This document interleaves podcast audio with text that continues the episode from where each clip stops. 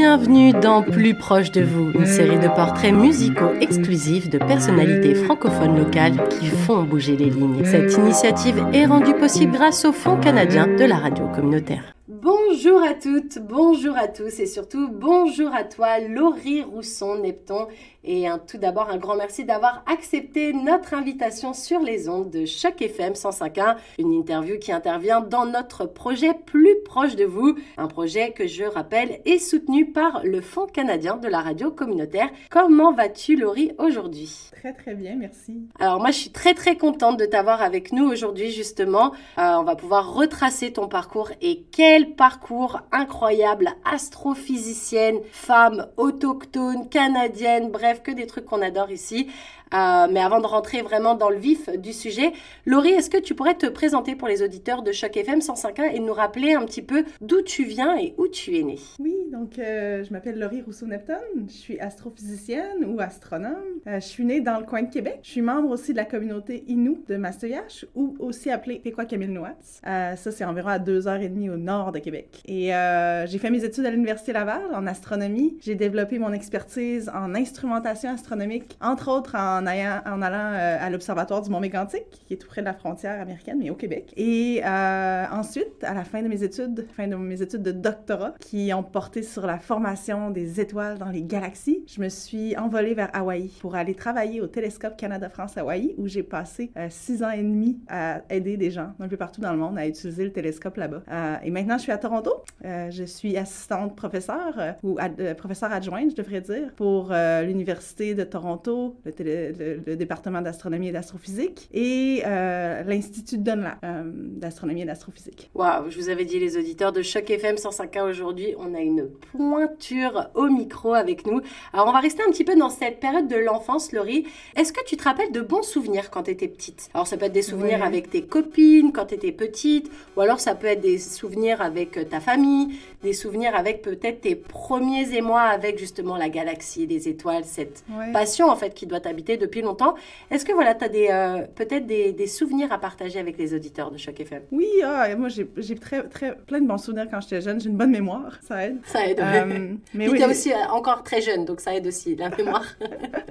mais oui, les, les, les, les, étés, on allait passer du temps au chalet. je me rappelle, c'est la période des Lucioles. Puis c'est sûr que le soleil se couche plus tard, mais on restait aussi debout plus tard pendant les vacances d'été. Puis on allait sur le quai, près du lac, pour s'étendre, pour regarder les étoiles puis même parfois, quand il y avait les Perséides au mois d'août, euh, ben là, on organisait une, activité spéciale avec euh, mes parents. On partait sur, en bateau sur le lac en pleine nuit. Puis on allait regarder les étoiles filantes. Ça, je m'en rappelle très bien. Puis moi et ma soeur, on s'installait à la proue du bateau. Puis on se laissait aller sur les vagues. Puis on comptait les étoiles filantes. Ça, je m'en rappelle très bien. Et, euh, je me rappelle aussi les quelques nuits spéciales où, pendant même, pendant, pendant le temps de l'école, mon père allait me réveiller vers minuit parce qu'il avait observé des aurores boréales. Puis il voulait que je les voie. Fait que là, il nous réveillait. Puis on allait neige ou pas neige, puis on allait regarder les aurores boréales dehors. Ça arrive rarement à Québec, mais ça arrive des fois. Et ça, c'est des bons souvenirs que je me rappelle. Je me demandais pourquoi c'est là. Qu'est-ce que... Ça ah t'intriguait un petit peu, justement, tout ça, toute cette... Ce, ce, ce côté gigantesque, en fait. Parce que ben oui. on a l'impression quand on est sur Terre, qu'on a nos pieds au sol, que déjà quand on regarde l'horizon, c'est loin, c'est grand, c'est une étendue. Mais quand on regarde le ciel, on se dit, waouh, au-dessus de nous, c'est encore mille fois plus grand et encore mille fois, je suis bien gentille, c'est ça nous dépasse en fait cette ça Nous dépasse. Est-ce que justement ça te ça t'aspirait déjà un petit peu? Est-ce que ça t'aspirait et ça t'inspirait également? Oui, je pense que oui, déjà là, c'est quelque chose là qui pour moi était euh, une source d'inspiration parce que je posais toujours mille et une questions hein, sur tout ce qui m'entourait. Puis euh, j'en posais aussi des questions sur le ciel, pourquoi les étoiles sont là, puis de, de regarder justement ces phénomènes là qui se passent dans le ciel, les aurores boréales, c'est quelque chose d'assez magique. Hein, moi, j'ai jamais eu la chance d'en voir, mais quand tu vois juste des, des photos ou des vidéos de ce que ça se passe souvent en time-lapse. Tu, vois le truc un peu en accéléré et tu vois le truc vert et on dirait une vague exact. dans, dans l'atmosphère en fait. Et tu te dis, mais comment c'est possible? On dirait, moi qui suis une grande fan d'Harry Potter, on dirait un, sort, tu vois, comme dans le, film quand il jette avec sa baguette et que ça laisse un, genre de filament comme ça, un petit peu poussiéreux avec euh, des couleurs et, et puis la couleur de la nuit qui prend les. Tu dis, waouh, les contrastes sont juste fous en fait. Ouais, ouais. Puis c'est. c'est, c'est, c'est, euh, comment je pourrais dire? C'est ces petits moments-là là, quand on regarde l'immensité de l'univers, quand on regarde la magie aussi qu'il y a dans le ciel, la beauté du ciel, qui me rassure en fait. Je me dis, ah, je suis tellement dans, dans le bon domaine. C'est le, le, travail qui était fait pour moi en fait. Ça m'était destiné. Quand j'étais jeune, je savais pas que je pouvais être astronome. Mais justement, tu m'enlèves euh, le truc de la bouche. J'allais te demander, est-ce que justement quand tu étais petite, tu te rêvais déjà à, à travailler avec dans ce milieu-là, ou alors tu te rêvais, et en général, je donne des métiers un peu clichés, mais des métiers dont quand on est petite, on se, on se projette plus facilement en étant maîtresse, ou en étant vétérinaire, ou en étant euh, hôtesse de l'air. Tu vois, en général, quand on regarde le ciel, on va plus penser à un avion. On va dire, ah, je vais être hôtesse de l'air parce que ça parle plus que se dire, waouh, je veux savoir qu'est-ce qui se cache derrière l'immensité du ciel ou quoi que ce soit. Est-ce que toi, justement, en étant petite, Laurie, tu avais ce côté, euh, bah, je veux faire un métier plutôt classique, ou alors tu avais déjà en tête euh, bah, ce côté, ah non, moi, je vais être astrophysicienne et c'est ça que je vais faire de ma vie, en fait? Très jeune, je te dirais que j'aimais tellement tout. Je suis vraiment pas quelqu'un de difficile. Je pense que j'aurais été heureuse à faire n'importe quel emploi, mais en même temps, ben, je voyais mes forces. J'avais euh, quand même de la facilité en mathématiques. J'avais un cerveau, une espèce de caractère rationnel. J'aimais ça comprendre les détails, les choses. J'avais une foule de questions. J'étais curieuse. Et donc, ça faisait que les gens autour de moi savaient que j'avais la flamme scientifique. Euh, mais un enfant, ça, ça sait pas ça. Hein, ouais, puis un enfant, ça a une flamme pour plein de choses et on a juste à lui dire Ah, t'es bon, toi. Et eh ben, tu vas faire en sorte que sa confiance personnelle, elle marche à 100 000 et que du coup, à ce moment-là, la personne, elle est capable dans sa tête de faire n'importe quoi. Exactement. Puis c'est ça qui fait toute la différence parce que je me rappelle, certains professeurs me disaient Ah, c'est vrai que t'es bonne en maths, tu pourrais être comptable. Ben oui, par exemple, quelque chose d'un peu plus. Ben euh, un, métier un peu plus simple dans la vie de tous les jours. Ouais, voilà, c'est ça. Et donc, j'avais aussi des, des orienteurs de carrière qui me disaient Ah, mais tu pourrais peut-être être journaliste scientifique, t'aimes ça ouais, parler de sciences. Ouais, ouais, c'est vrai. Mais euh, c'était mon père qui, lui, m'avait dit Ah non, toi, tu vas être astronaute, tu sais. Sky is the limit. tu penses haut et que tu es loin. Et puis, ben, il était pas si loin de, de ce qui s'est passé après. Fait je pense qu'il y a des gens, c'est ça, qui m'ont ouvert ces, ces portes-là. En disant que c'était euh, possible de rêver à ça, en possible, fait. Exactement, ouais. Ça fait toute la différence. Mais justement, je rebondis sur un truc que tu as dit, Laurie, euh, que euh, tes parents, ils t'emmenaient avec, avec ta sœur voir justement les étoiles sur le bateau ou qui te réveillaient en pleine nuit pour que tu vois les... les comment tu dis ça Les aurores les boréales? aurores boréales. Aurores boréales, c'est ça. Est-ce que justement, tes parents, eux, ils avaient déjà cette fibre un petit peu pour, pour ce domaine-là en particulier Est-ce que c'est eux aussi qui ont pu pu quelque part faire naître cette passion chez toi Ou alors euh, c'est juste que c'est des personnes qui t'ont permis d'être curieuse et que justement ça t'a ouvert les yeux sur ce qui se passait un peu autour de toi dans le monde en fait? Ouais, je pense qu'ils m'ont aidé euh, d'une certaine façon. Ma mère était très bonne en mathématiques, je sais que je retiens d'elle pour ça. Elle m'aidait, elle faisait des jeux hein, pour qu'on apprenne les équations. Et... Pour pas sentir la force de travail et que du coup tu disais ah, c'est cool les chiffres. Pour moi ça a toujours été le fun de faire ça. Ouais. Et euh, j'ai développé une mémoire pour les chiffres et tout ça avec elle. Et puis mon père de son côté, ben, il m'amenait à la chasse, il m'amenait dehors, on faisait des activités en plein air tout le temps. Et il prenait le temps de regarder tous les détails et de m'apprendre à être une bonne observatrice de mon environnement et à comprendre cet environnement-là. Et ça, c'est quelque chose que j'ai gardé par la suite. Puis je m'en sers encore aujourd'hui comme astronome. Est-ce que justement l'école, entre guillemets, de la vie, apprendre à être en forêt ou apprendre juste des espaces, regarder ce qui se passe, les espèces animales, la faune, la flore, tous ces trucs-là, c'est aussi, c'est pas forcément des trucs qu'on va apprendre à l'école, on en apprend, mais justement au-delà de l'école, au-delà des écrans, au-delà de tout ça, est-ce que juste des fois se balader et se poser des questions en étant un peu naïf, en se disant bah pourquoi ce truc-là c'est comme ça? Et pourquoi ce truc-là il est comme ci? Et pourquoi les étoiles quand je les regarde elles brillent? Et pourquoi même la journée j'arrive à voir la lune? Est-ce que ça c'est des questions qui ont traîné un petit peu dans ta tête tout au long de, ton, ta jeunesse en fait? Oui, tu as, vraiment raison. Il faut en faire l'expérience. Ouais. Puis euh, je le dis souvent, moi j'adore aller à la chasse. Puis quand je vais à la chasse, je passe des heures seule à me promener. Et pourtant, le temps passe très rapidement. C'est impressionnant, en fait. Parce que mon cerveau, ben, euh, vraiment palpite. Il, puis il fait éponge de tout ce qu'il voit exactement. aussi. Puis euh, on se rappelle de tout. On fait des connexions avec les petits détails qu'on observe, que ce soit le vent, la météo, les odeurs, euh, les différentes espèces de plantes, les traces des animaux, les, les, aussi ce que les animaux ont mangé, leurs activités. On peut voir tout ça dans la nature. Et puis on fait des liens Et puis c'est même lié à la Lune puis aux étoiles. C'est sûr que quand on prend des années à passer du temps dans le bois et à faire l'expérience de toutes ces connexions-là, ben on devient excessivement bon justement à voir tous les, les, différents systèmes. Puis, euh, puis c'est là aussi on se rend compte que tout est lié aussi. Ah oui, tout est lié. Que un petit pas de fourmi, ça fait beaucoup dans le reste de l'univers, on se rend pas compte, mais que des fois on se dit ah dans un monde parfait il y aurait pas d'abeilles parce que j'aime pas les abeilles, ou dans un monde parfait il y aurait pas d'araignées parce que c'est de la cochonnerie et j'aime pas avoir des toiles d'araignée chez moi. Mais en fait on se rend compte que si il manque un petit microcosme dans l'univers, ça fait décaler tout le truc en fait. Chaque entité a besoin d'être là et d'exister pour le bon fonctionnement des autres entités en oui. Puis maintenant, ben, aujourd'hui, on regarde des documentaires euh, naturels ou animaliers sur notre écran, mhm. alors qu'on pourrait simplement aller se promener et observer tout ça. Et j'en vois d'ailleurs euh, chaque année euh, des choses qui seraient, qui, qui seraient dignes d'un documentaire animalier, ça c'est sûr. Que toi tu observes justement? Ah oui, juste comme ça. Tu parlais de, des araignées ou des fourmis. Ouais. Je me rappelle l'année dernière en, en, bateau à la pêche, on est en plein milieu du lac, il n'y a pas un vent. C'est un lac miroir, c'est magnifique. Puis je vois un reflet dans l'air, puis je me rends compte que c'est un fil d'araignée. Puis on est à peu près à 300 pieds ou même plus que ça de, ah ouais, donc ça sort d'où en fait? Et il y a une araignée qui flotte sur son fil. Puis elle traversait le lac. Wow. Ouais, sur la légère brise qu'il y avait. Pour elle, c'était probablement juste la bonne météo pour faire la grande traversée. Elle tissait son fil pour traverser le lac. Waouh! Et là, on se sent petit. On se dit, ouais. elle, avec sa toute petite taille microscopique, elle arrive à faire des pas de géant comme ça. Parce qu'il faut le faire de traverser un lac. Toi, tu prends un bateau pour le faire, tu vois? Ouais, exact. Moi, je trouve ça magnifique. Donc, euh, euh, ces moments-là sont très, euh, très chers. Et puis, je pense que c'est important que tout le monde puisse en faire l'expérience. pour de vrai, dans la vraie vie et ben pas au travers forcément d'écran ou quoi que ce soit. oui, ça, ça, transforme notre, notre perspective sur bien d'autres choses.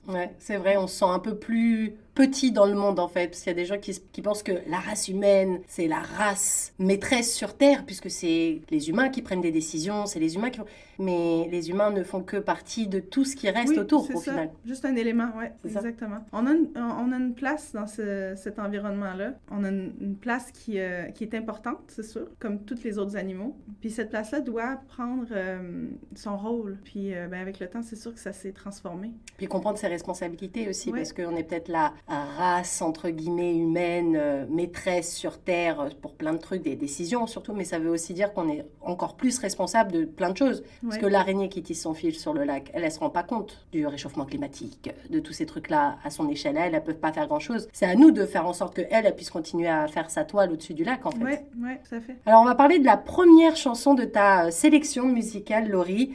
C'est une chanson de la grande Ginette Renault, une chanson qui s'appelle Un peu plus haut, un peu plus loin. Est-ce que tu peux nous parler de cette chanson? Pourquoi elle fait vibrer ton cœur? Pourquoi elle fait partie de ta sélection musicale aujourd'hui? Oui, je pense que c'est une chanson qui fait vibrer le cœur de bien des gens. Oui, je pense euh, aussi. Bon, premièrement, il fallait que je mette au moins une chanson de Ginette Renault, parce que quand j'étais jeune, ma mère qui adorait écouter la musique, puis les heures qu'on passait dans l'auto à se rendre de la maison vers le chalet, ben on passait du temps à écouter Ginette. Même pendant le temps des fêtes. J'aurais pu mettre aussi une chanson du temps des fêtes. J'adore l'album de Noël.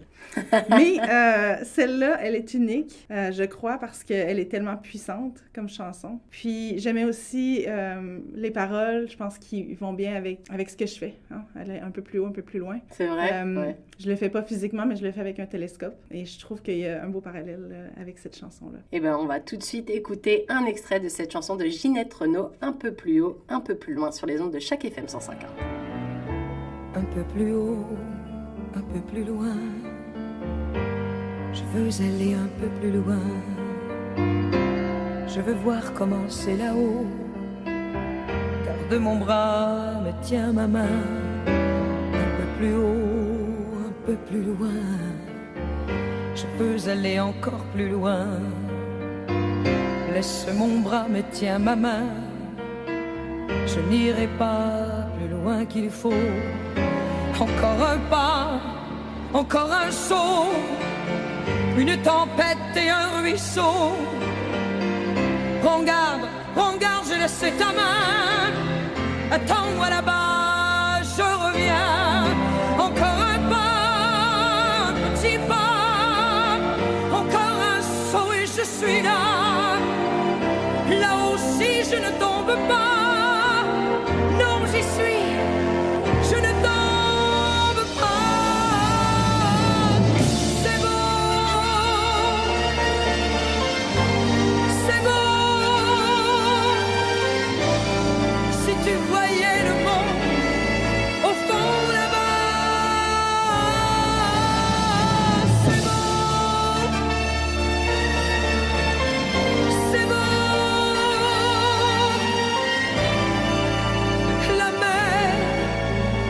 Petite que soit.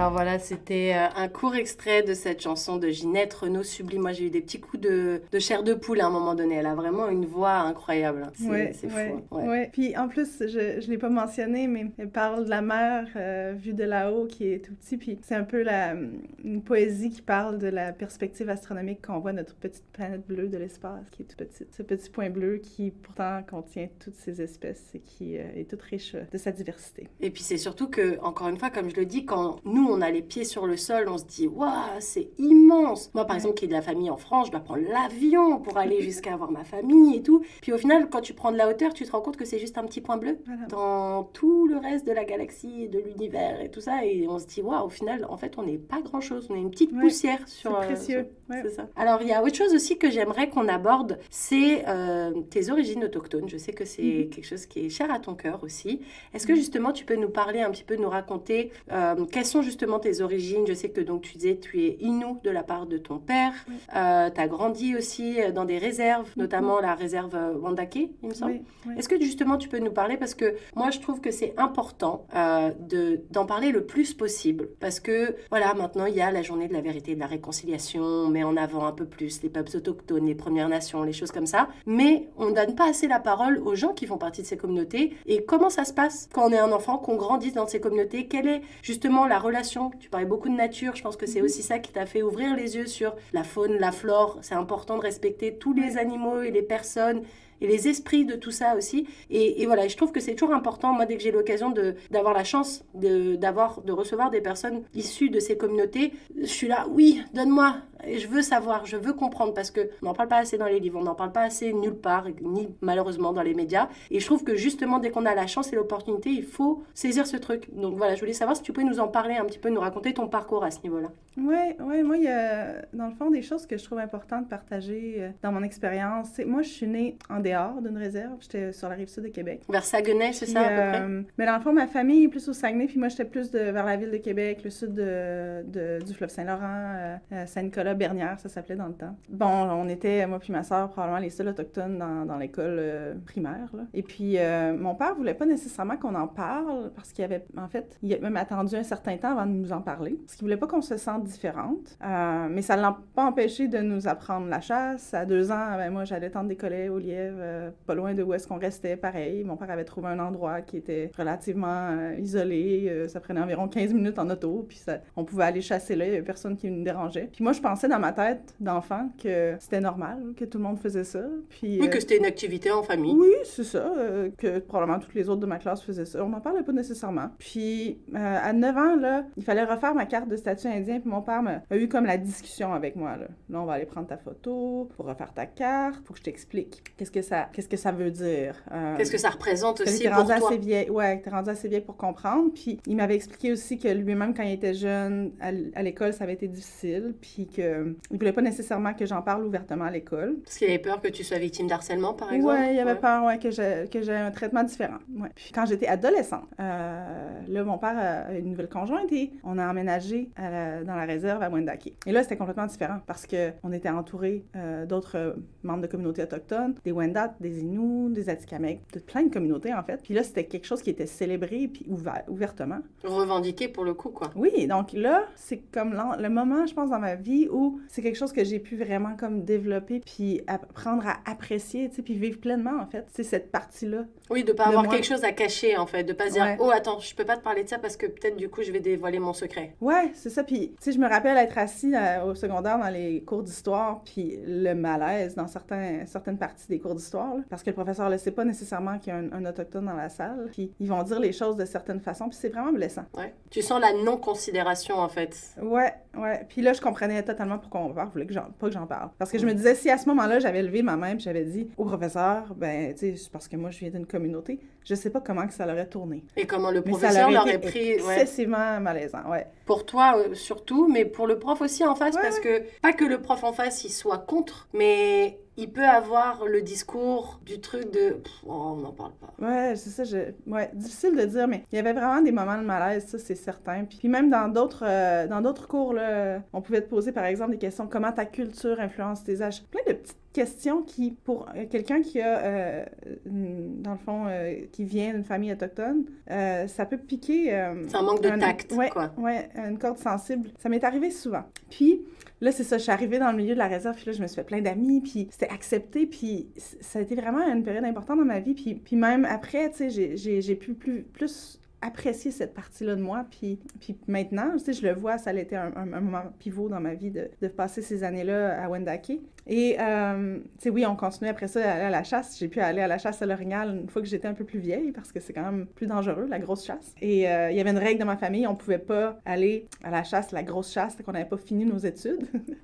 Mais, euh, là, moi, je m'enlignais pour faire un doctorat. Fait que, à la maîtrise, j'ai pu négocier avec mon père. Oui, parce que toi, t'es parti pour de longues études. Ça, ouais, c'était privé pendant longtemps. Exact. Et donc, là, j'ai commencé à aller à la grosse chasse. Puis, plus tard, quand c'est ça, quand j'ai eu mon poste, là, après avoir fait mes études, quand j'ai eu mon poste à Hawaï, ben il y a aussi les natifs hawaïens qui sont là. Et euh, j'ai toute une culture astronomique là-bas. Puis ça, ça a ouvert aussi mes yeux sur cette portion-là, tu sais, le savoir ancestral. Et, euh, et c'est même un moment aussi où euh, je me suis posé des questions parce que des gens me demandaient ah, est-ce qu'on peut parler du savoir ancestral inou par rapport à l'astronomie? Et, euh, et je savais pas quoi dire parce que à l'école, c'est pas ça qu'on nous apprend. Ah oui. Mais comme on en, on en revient à ce qu'on disait tout ben à l'heure, de à l'école, on t'apprend euh, bah, ce que c'est un mollusque, on va t'apprendre ce que c'est un mammifère, machin. Mais tant que tu les vois pas de tes vrais yeux vus en état plus ou moins naturel, tu as du mal à projeter le truc. À la limite, si tu vas au zoo, peut-être que tu vas voir l'animal en vrai et tu vas dire Ah, ça ressemble à ça parce que un hippopotame en vrai et un hippopotame sur une feuille, t'as pas la même, la même approche. Puis ça, c'est une, une, différence qui est notable d'ailleurs entre la façon plus des Premières Nations d'apprendre à leurs jeunes, plus intégrée. Euh, on n'apprend pas juste euh, qu'est-ce que c'est un mollusque, mais on va apprendre c'est quoi l'océan, c'est quoi les marées, comment les mollusques comment interagissent avec la marée, comment ça, ça l'influence, euh, c'est influencé par plein d'autres animaux, tout ça. Donc c'est plus intégré. Puis même, c'est à ce moment-là, je me suis rendu compte qu'il me manquait quelque chose, qu'il il y avait une partie du savoir dans ma communauté qui m'avait pas été transmis pour X et Y raison et que je devais corriger ça. Je devais remédier ça. Et là, je me suis mis à, faire mes propres recherches, à retrouver le savoir ancestral qui était lié à ma science, l'astronomie. Puis c'est devenu un peu comme une, euh, une addiction. Là. Quand on commence à lire les histoires, quand on commence à se mettre la tête là-dedans, c'est tellement beau, c'est tellement poétique. Puis c'est tellement riche aussi, cette culture-là. Puis je me sentais connectée avec cette culture-là en la lisant parce que je me disais, même si ça m'a pas été enseigné, ça l'a quand même été. Euh, dans mon subconscient, peut-être en allant à la chasse, la façon que mon père faisait les choses, la façon qu'il me, présentait ses perspectives, il y avait la culture Inou là-dedans. Et puis je la reconnaissais dans ce que je lisais. Euh, et là, ben, ça fait six ou sept ans que j'ai commencé à faire ces recherches-là, puis euh, je trouve ça très, très riche, puis j'aime ça en parler, puis j'espère que les jeunes vont pouvoir, euh, les jeunes des communautés vont pouvoir avoir accès à ça. Et justement, est-ce que c'est quelque chose que, ces recherches, est-ce que c'est quelque chose d'accessible? Est-ce qu'il y a des jeunes qui peuvent accéder à ces recherches, ou pour le moment, c'est ton petit truc à toi et t'attends d'être peut-être prête, ou peut-être que l'occasion se présente pour justement présenter au plus grand nombre ces recherches? Mais je, te dirais que je suis encore jeune dans ce processus-là. Tu sais, je me, je me qualifierais pas comme quelqu'un qui est une gardienne du savoir, tu sais. Mais, mais j'aspire à apprendre. Et, euh, et je sais que euh, je, qu'il y a plein de façons de faire ces choses-là et je veux les faire bien. Euh, je veux parler aux gens de mon processus, de ce que je fais, parce que ça peut peut-être piquer leur curiosité pour qu'eux-mêmes partent sur leur propre quête d'information. Parce que je pense que aussi c'est important de faire ce travail-là soi-même. Puis ensuite, est-ce qu'un jour, je vais pouvoir arriver à faire, euh, à produire quelque chose, une information qui va être euh, transmissible?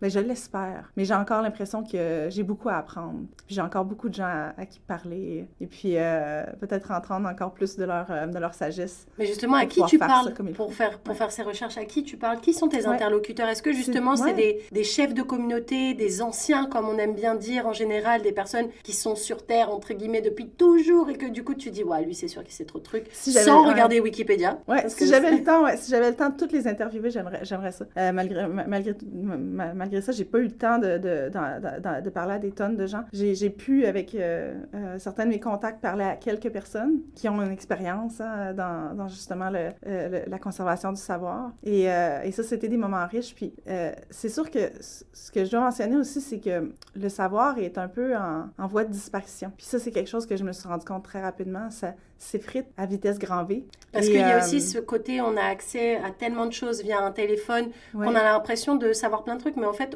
c'est plus du ce fast. Qui est accessible. Oui, et puis même c'est rapide. Voilà. Tu vois, c'est des vidéos très courtes, on scrolle comme ça sur son téléphone, et puis on a l'impression de dire ah oui ça je l'ai vu, ah oui ça, puis du coup je sais un peu ce qui se passe dans le monde, alors que on creuse moins, je trouve. Que... Tout à fait. Parce que c'est trop, on a trop d'accès à trop de trucs en même temps. La vie va vite, comme tu dis, on n'a pas le temps de rentrer forcément dans le détail de plein de choses, et du coup on se dit bon bah j'ai consommé ce qu'il me fallait aujourd'hui et j'ai ce que je veux plus ou moins pour éclairer ma lanterne. Parce que si quelqu'un, tu sais, allait sur Google pour taper astronomie et nous, il n'y aurait pas grand-chose qui sortirait. Par contre, c'est ça, en, allant chercher, en allant fouiller, euh, que ce soit dans des textes écrits qui ne sont pas nécessairement disponibles en ligne, que ce soit de parler à des gens dans des communautés, aussi de parler à des gens qui font le même genre de travail que moi, d'essayer de retrouver cette information-là. C'est à force de faire ces connexions-là, plus on en lit, plus on en entend, plus là on peut rapiécer, parce que c'est vraiment des, des pièces qui restent. On peut rapiécer l'information. Et, en faire un patchwork justement voilà, de il y avait ces constellations-là. Il y avait ce calendrier-là, cette façon de lire les étoiles, de faire, cette façon de, de percevoir le temps, de calculer le temps, les distances, le changement de saison, les histoires associées au changement climatique. Et ça, quand on arrive justement à rapiécer tout ça, c'est tellement beau et, euh, et c'est très riche. Et sans faire ce travail-là, je pense que rapidement, on, va en perdre encore plus. C'est important qu'on qu'on s'y tienne euh, accroché à ce, ce savoir-là. Alors toi, justement, apprendre, c'est ce que tu as fait pendant de nombreuses années, parce qu'on en parlait un petit peu hors antenne, être astrophysicienne, c'est long, c'est des grandes ça, études. Long, oui. Mais ça, ça passe vite, ça passe vite. Bah, comme tout dans la vie, quand ça se passe bien et qu'on n'a pas l'impression de subir ce qu'on apprend et qu'on c'est plus un choix, tu as l'impression que ça se passe mieux, même s'il y a des moments où c'est plus dur et que voilà, ça c'est sûr. Mais pour le commun des mortels, entre guillemets, qu'est-ce qu'on apprend quand on fait des études en astronomie, qu'on veut devenir astrophysicienne? Toi, tu as fait tes études à l'université de Laval. Ça parlait de quoi tes cours. Euh, À quoi, par exemple, là, si on a euh, des auditeurs jeunes qui se disent ouais, c'est génial son parcours, mais moi c'est ça, quand je vois l'univers, je me pose mille questions, quand je regarde le ciel, je sens qu'au-dessus de moi, il y a tellement de choses à découvrir et à apprendre et machin, mais je suis pas sûre de quoi va, à quoi va ressembler mes cours, qu'est-ce qu'on apprend réellement, est-ce qu'on va juste me donner une carte du ciel et on va me dire tiens, maintenant let's go, qu'est-ce qu'on apprend réellement et qu'est-ce que toi tu as appris et ce que tu as retenu de l'essence, entre guillemets, de ce parcours universitaire exactement? Donc c'est une très bonne question. Il y a plein de sujets hein, qu'il faut couvrir pour euh, étudier l'astronomie. Euh, souvent, les premières euh, blocs de base, ça va être les éléments de euh, de mécanique céleste, comment les astres bougent et s'influencent à cause de la force de la gravité. On va apprendre comment on peut faire des mesures, des mesures de, luminosité, hein, comment les, astres sont brillants, comment ces mesures-là peuvent être associées à des caractéristiques physiques de ces objets-là, des masses, des tailles, des rayons, des distances. Et là, ben, on se construit un univers autour de nous avec cette information-là déjà en partant. On peut placer des objets à différents endroits, construire un modèle de notre galaxie, puis ensuite observer des objets qui sont encore plus loin. Donc là, on, va parler... Euh, euh, de matière qui parle, par exemple, de l'évolution des galaxies, des milliards et des milliards de galaxies qui sont autour de nous. On va parler de l'évolution des étoiles qui constituent ces galaxies-là. Donc, il y a des centaines de milliards d'étoiles dans chacune de ces galaxies-là, et elles sont toutes différentes et euh, elles évoluent différemment. Euh, on va parler de la formation des étoiles, c'est ce que j'étudie. Donc, comment les étoiles se fabriquent dans l'espace à partir de poussière interstellaire, encore une fois à cause de la force de la gravité. On va parler de cosmologie. Donc, la cosmologie... À pas confondre avec la cosmétique. Non, oui, c'est un petit peu différent, malgré que les images sont très cosmétiques. Euh, c'est très beau, en tout cas, la, cosmologie. Donc, on parle de l'univers dans ses plus grandes dimensions. Plus on regarde loin dans l'univers, plus ça prend du temps à la lumière pour arriver jusqu'à nous. Et ça, ça fait que quand on regarde loin, on regarde aussi dans le passé, dans le temps.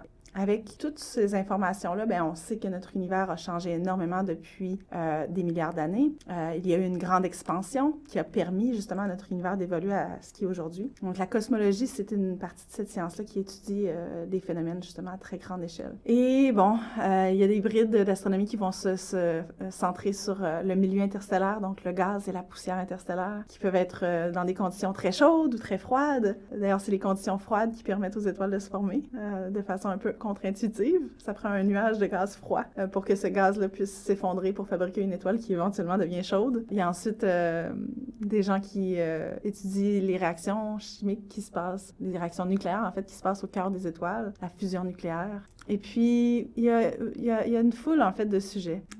dans les cours d'astronomie, souvent, quand on arrive à un niveau euh, d'étudiant gradué, on doit faire des choix. On doit déjà décider si on va se concentrer dans une branche ou dans une autre de l'astronomie. Ben là, on a le choix de regarder peut-être des exoplanètes, comprendre comment les exoplanètes fonctionnent, peut-être étudier des, des, astéroïdes, les euh, anneaux autour des planètes. Donc, euh, ça en soi, ça peut être un cours en entier. Euh, donc, ça devient très pointu très rapidement. Mais c'est les bases de l'astronomie. Et est-ce que euh, pour être un étudiant en astronomie, il faut avoir un petit peu la tête dans les étoiles, justement? Ah, il y en a beaucoup qui ont la tête dans les étoiles, mais j'ai envie de dire que mes pieds sont très terre à terre.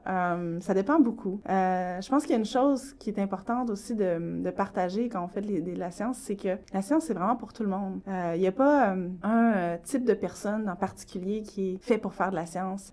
toutes les personnalités que, qui peuvent exister peuvent s'avérer être de bons scientifiques. Il faut juste trouver un sujet qui te botte, entre guillemets, pour te oui. passionner et puis faire tes recherches et puis comprendre au-delà, en fait, au-delà du livre, quoi. Exactement. Tu sais, euh, souvent, tu sais, les gens me demandent euh, qu'est-ce que je fais dans, mon, dans mes temps libres. Puis euh, moi, je suis quelqu'un qui est très actif. J'aime ça faire la randonnée, du canot. je suis pas toujours devant mon ordinateur. Hein. Quand on imagine un scientifique, on s'imagine un peu un rat de laboratoire. Qui, oui, avec une blouse. Oui, D'ailleurs, j'étais très contente, n'est pas venue en blouse. Non, c'est possible de faire tout ça, de faire ce que vous aimez, peu importe ce que c'est, puis de aussi faire de la science. Quand vous êtes passionné par, envers quelque chose, ça se fait vraiment bien. Puis je pense que je pourrais pas imaginer ma vie sans cette partie-là, hein, de répondre à des questions sur l'univers.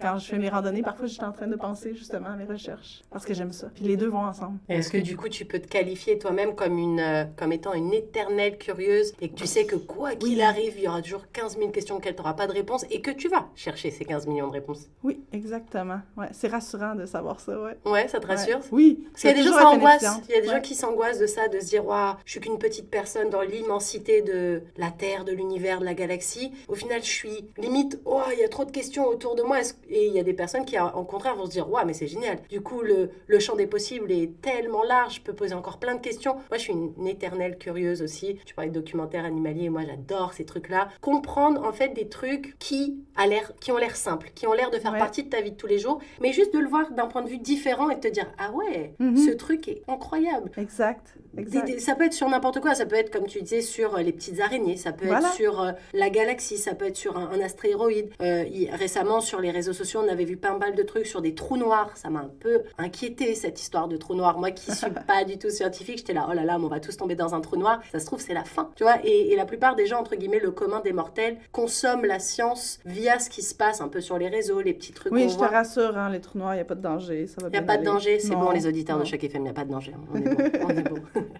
Mais ouais, non, je pense que que c'est vrai, tu sais. Euh, puis, puis le fait que j'aime ça répondre à des questions, me poser des questions, j'aime ça aussi trouver le moyen hein, de répondre. Le, chemin vers la réponse est aussi intéressant que, que la réponse elle-même, parce qu'il faut penser, réfléchir à comment est-ce que je vais arriver à, à répondre à cette question-là. Et euh, est-ce que je dois fabriquer une nouvelle, un nouvel instrument qui va me permettre de regarder le ciel différemment? Ça, c'est quelque chose que j'aime faire. Est-ce que je dois me pencher vers les mathématiques? Est-ce que je dois avoir de nouvelles observations avec quelque chose qui existe déjà? Toutes ces possibilités-là rentrent en compte. Puis, euh, je pense que je suis de même dans ma vie tous les jours aussi. Hein. Donc, si j'ai un problème mécanique avec ma voiture, je me dis, ah, mais comment est-ce que je peux le régler? Comment je vais essayer de le faire par moi-même. Ouais.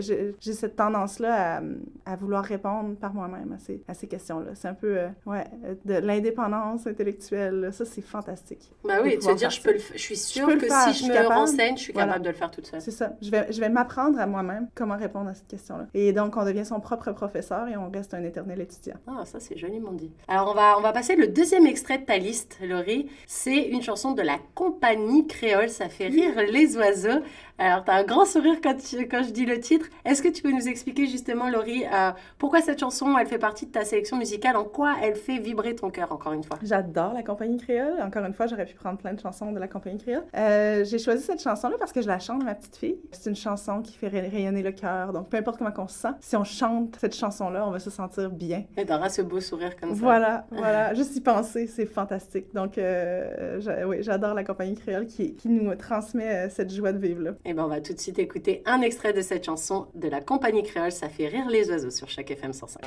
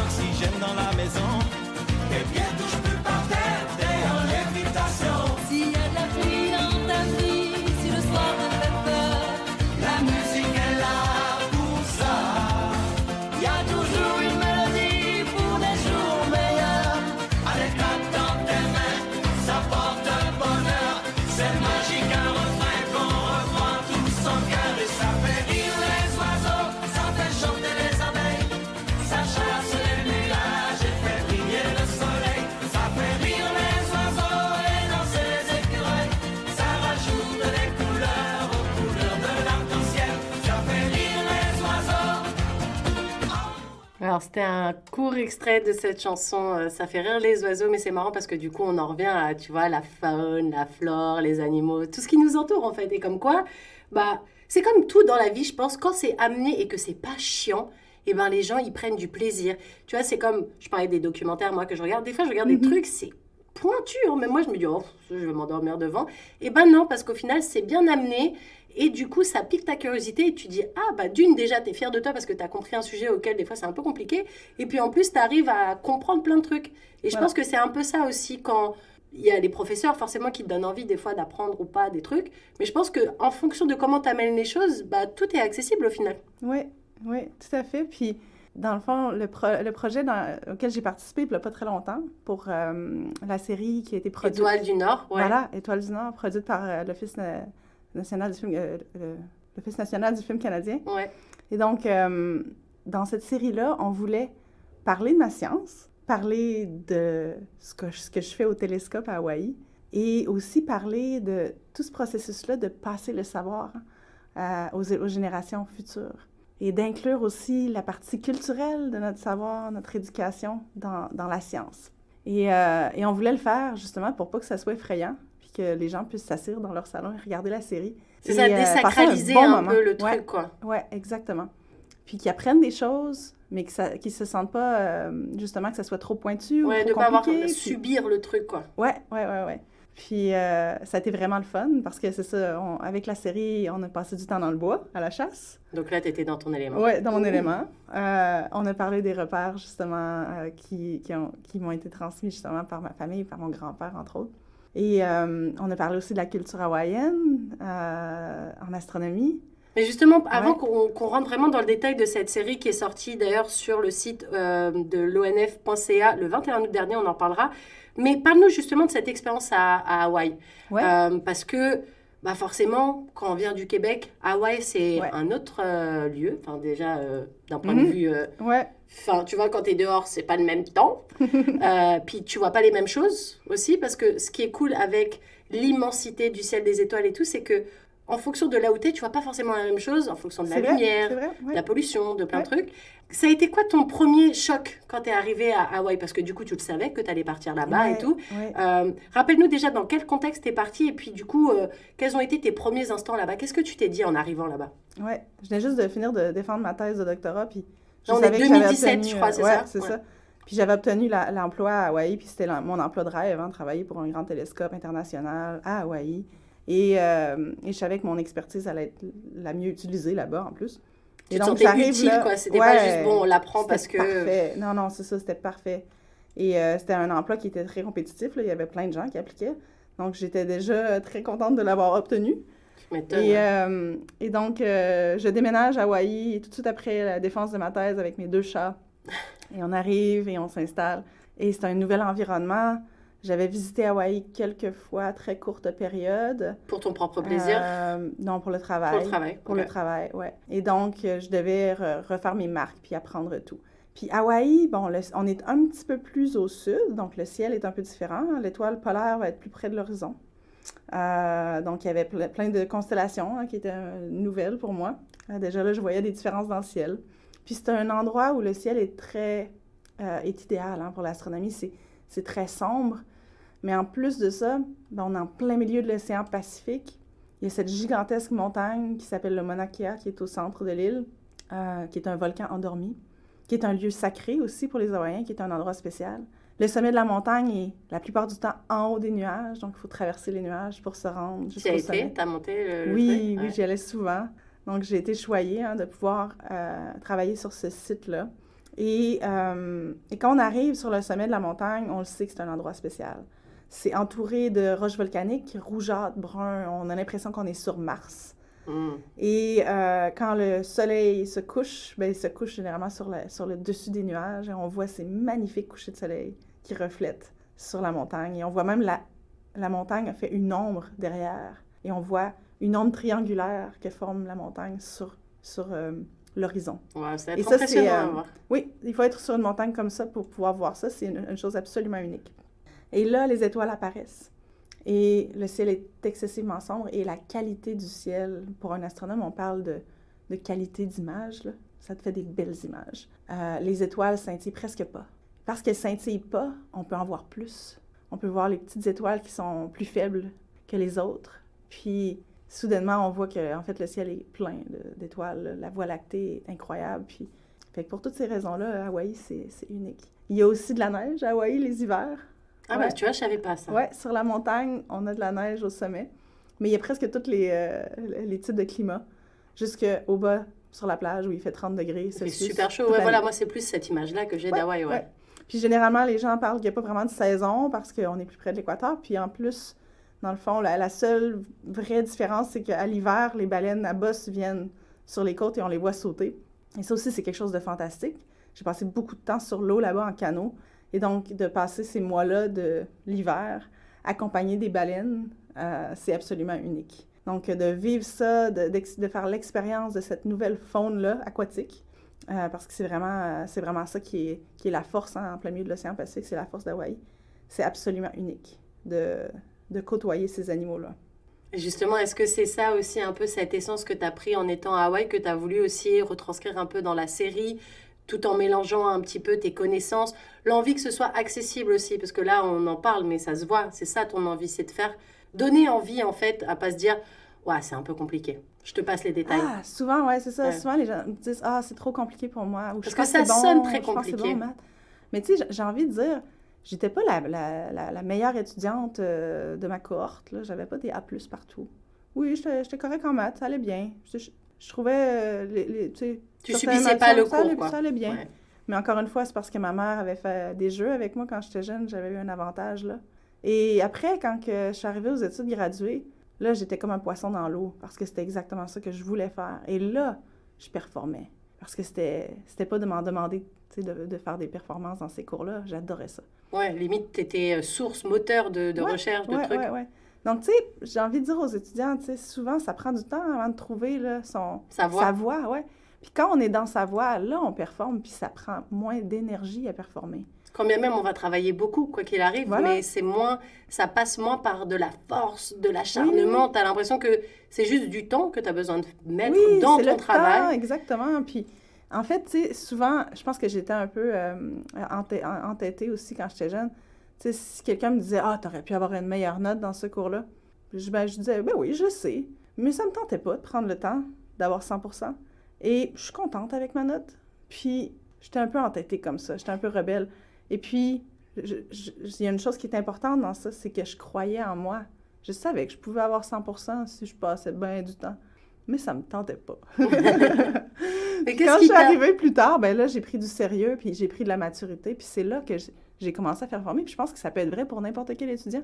Il faut juste pas que vous lâchiez et que vous, vous ayez toujours confiance en vos capacités. Vous pouvez, c'est juste une question de temps et d'énergie. Et, puis d'avoir la petite flamme au fond, quoi. Voilà, voilà, ouais.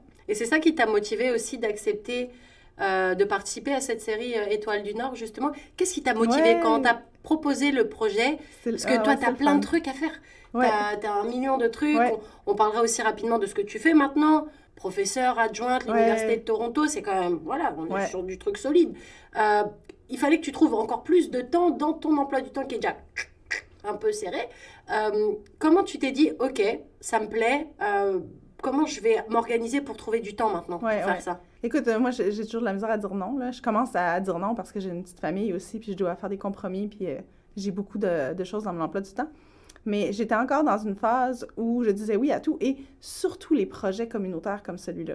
Parce que pour moi, c'est excessivement important de redonner à la communauté, que les gens comprennent ce que je fais comme scientifique. Un scientifique, là, ça essaie de répondre à des questions. Mais ça répond pas à ces questions-là juste pour soi. Ça répond à ces questions-là pour tout le monde. Pour que ce soit accessible à tous, en fait. Ouais. On veut comprendre notre univers. Mais moi, je suis un petit soldat qui aide, qui aide tout le monde à comprendre notre univers. Et ça, ça reste vrai si je prends le temps de l'expliquer. Donc, faire un projet comme ça, pour moi, c'est très porteur parce que oui, je peux expliquer ce que je fais, mais je veux aussi encourager des jeunes de tout horizon à faire la science. Puis ça aussi, c'est excessivement important parce que si j'en ai convaincu quelques-uns qui regardent la série et qui se disent Ah ouais, ben peut-être que je pourrais faire ça, et que cette personne-là ou ce, euh, ce jeune-là, cette chercheuse-là va peut-être un jour faire des découvertes incroyables. Et euh, ben, juste le fait d'avoir participé à ça, même si c'est pas moi qui fais la découverte, ben, ça, ça en rajoute beaucoup. Là, euh, pour moi, c'est absolument important. Ouais. Donc du coup, c'était aussi pour pouvoir passer le savoir et puis passer Ouais. aussi cette envie de se dire, c'est pas parce que ça a l'air compliqué que c'est chiant. C'est pas parce que ça a l'air compliqué que ça l'est.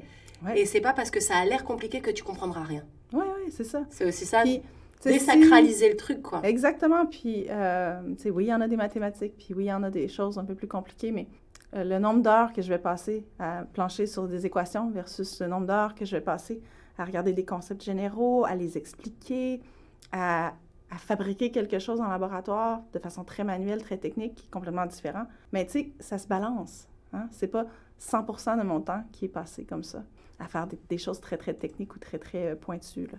Donc, euh, il faut, faut penser à ça, parce que la science, c'est un, un travail qui est, euh, ben, je pense, que- qui est un des plus beaux travaux du monde, parce que on s'amuse, on répond à des questions, puis on, on assouvit notre sens de curiosité.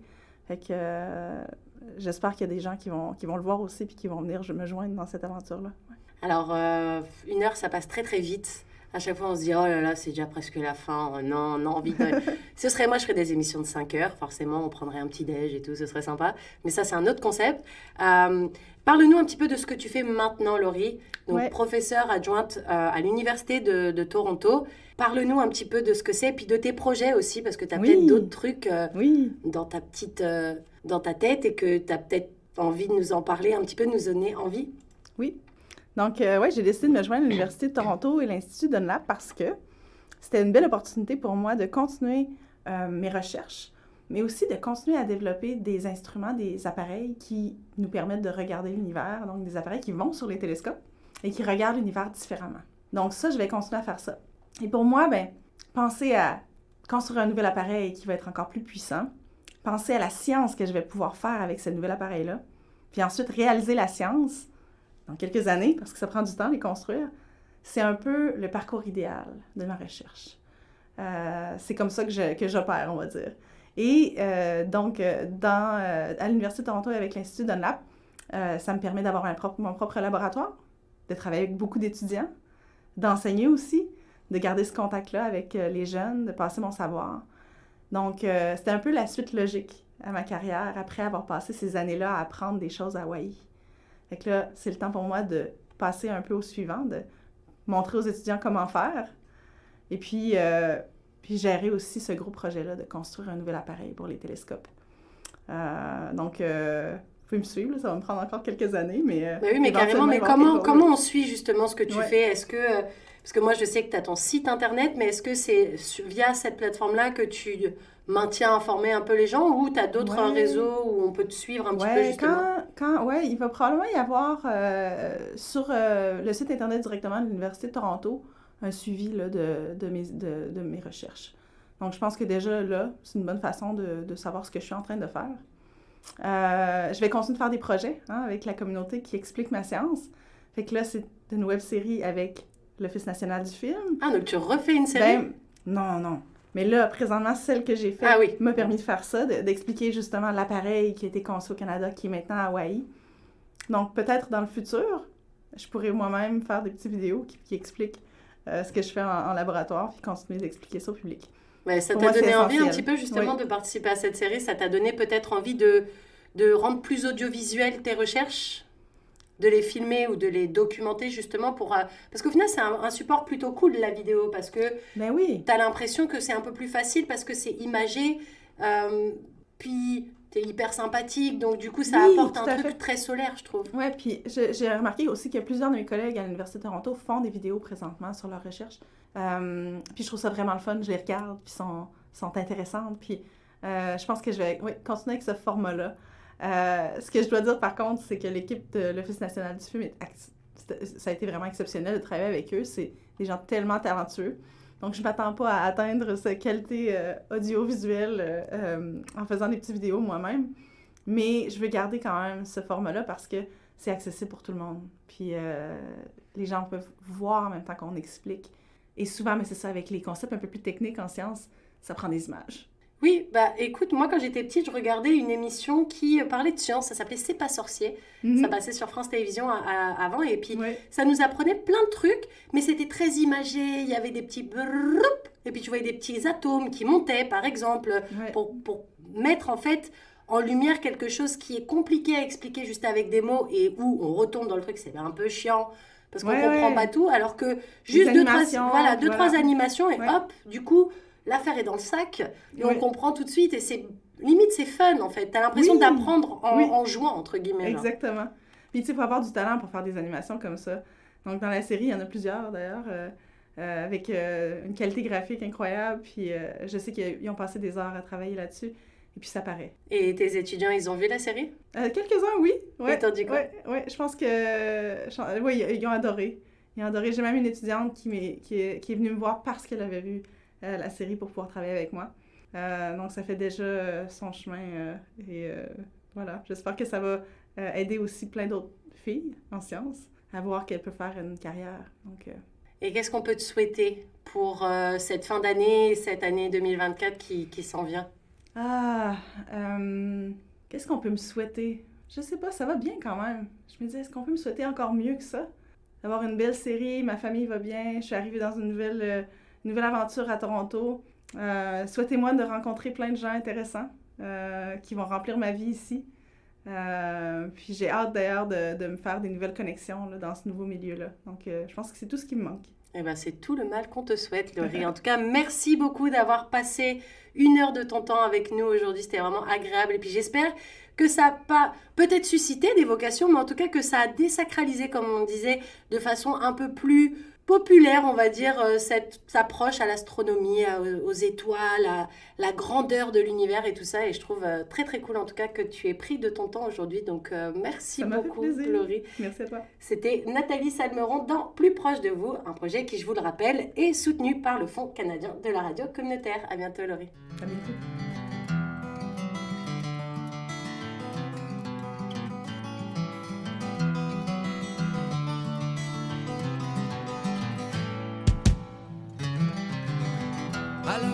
S'éveillent, à l'heure des poules, l'heure des foules. La rue était pleine de soleil, j'ai pris le train de 7h20. Descendu dans un village, sentais le bois, sentais le sapin. J'entends le piquois dans son arbre, me sens loin,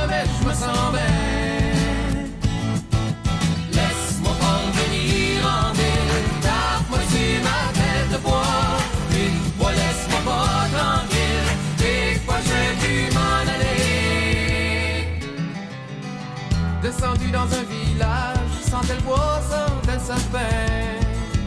Je suis tombé comme un orage, en plein été des Indiens. J'ai rien amené avec